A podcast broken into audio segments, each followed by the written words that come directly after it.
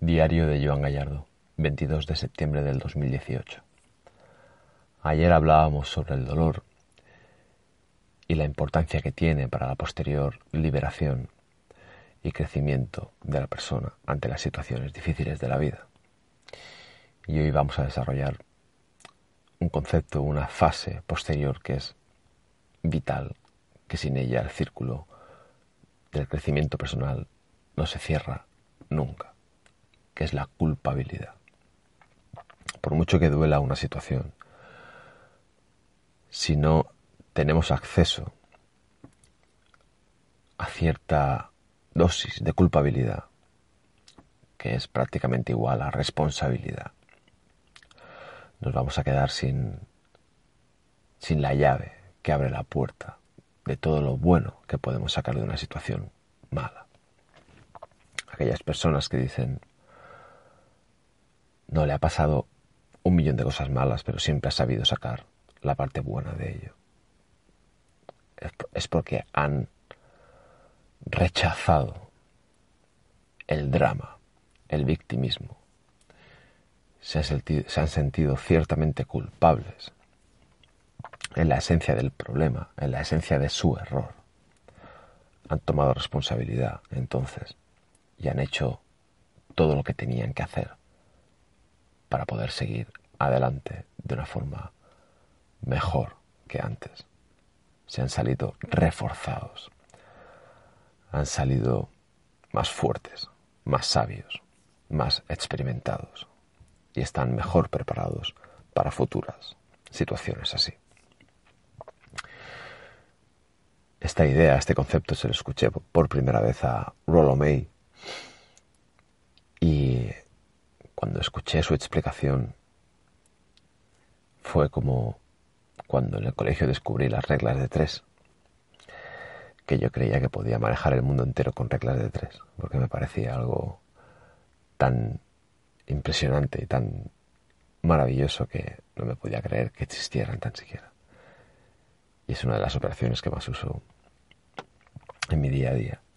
Y Rollo May decía que la culpabilidad era imprescindible en una persona que tiene algún problema con él mismo. Y ponía como ejemplo a un alcohólico. Rollo May decía que hasta, hasta que un alcohólico no se siente lo suficientemente mal, primero, y después lo suficientemente culpable, no pide ayuda. Y por lo tanto la culpabilidad y el dolor le dan el acceso a la solución de su problema o por lo menos al intento de ello.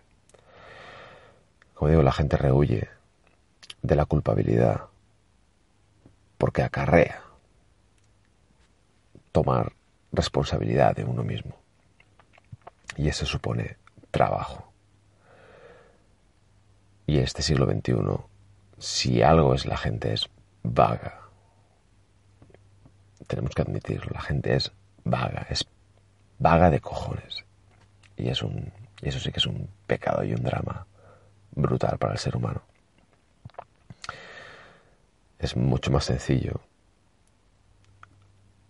hacer lo contrario de lo que lleva trabajo, que es echarle trabajo a los demás. Y en este caso es echarle la culpa a los demás de todo lo que te pasa. Lo he visto un millón de veces. Gente que tiene una situación mala en la vida porque no es que las condiciones de su vida sean malas, sino porque tiene unas actitudes que son erróneas con su vida. Y esas personas que tienen la llave de todo son auténticas expertas en echarle la culpa a los demás y en poner esa responsabilidad en otras cabezas que se encuentran.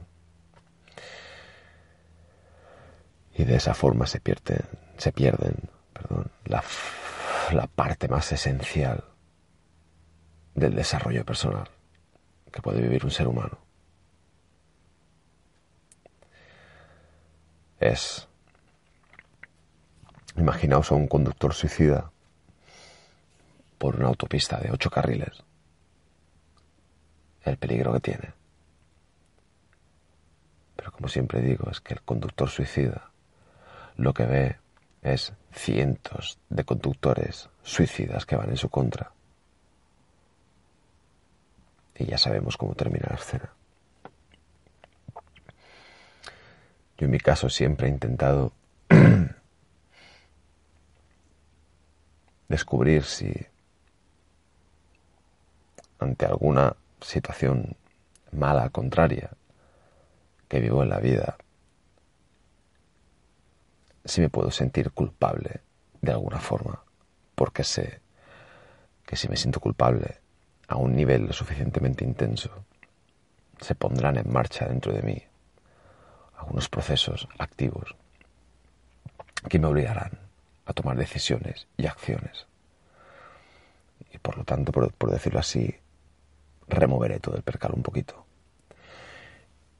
Y me tendré que poner a ello.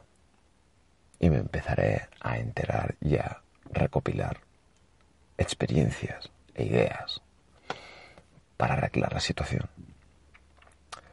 Ahora, si ante todo lo malo que me sucede, prefiero pensar que yo no tengo ninguna culpa de todo lo que me pasa, que todos los marrones que llegan a mi vida son por culpa de los demás, por culpa de la vida, por culpa de Dios, por culpa de lo que sea.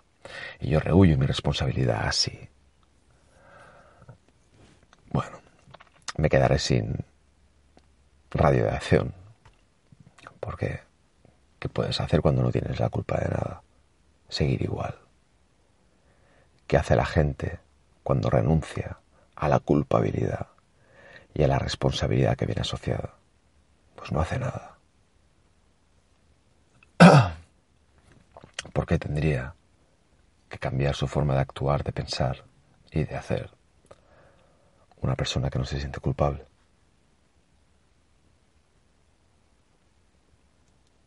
Siempre me pregunto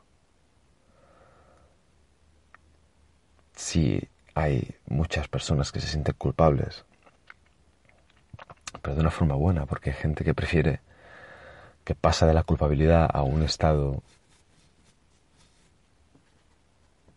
casi casi esquizoide donde en lugar de sentirse culpable de una forma productiva, lo que hacen es martirizarse y castigarse, que es un estado para mí alterado de la culpabilidad, que también se queda sin esa parte de iniciativa y de acción que tiene, por ejemplo, la culpabilidad. Y, que, y estas personas se limitan simplemente a quedarse hechas un ovillo, moqueando, llorando y comiendo helado, no sé, en el rincón de una casa o en el sofá. La culpabilidad es diferente. La culpabilidad te pone las pilas. Y, como digo, siempre me pregunto que por qué hay tan poca gente que se siente culpable de una forma buena ante las cosas malas que le pasan en la vida porque siempre la culpa la tienen los demás. Y me pregunto si ahí fuera hay alguien que realmente siente que tiene la culpa de todo lo que le pasa. Toma responsabilidad y empieza a hacer. Porque yo tengo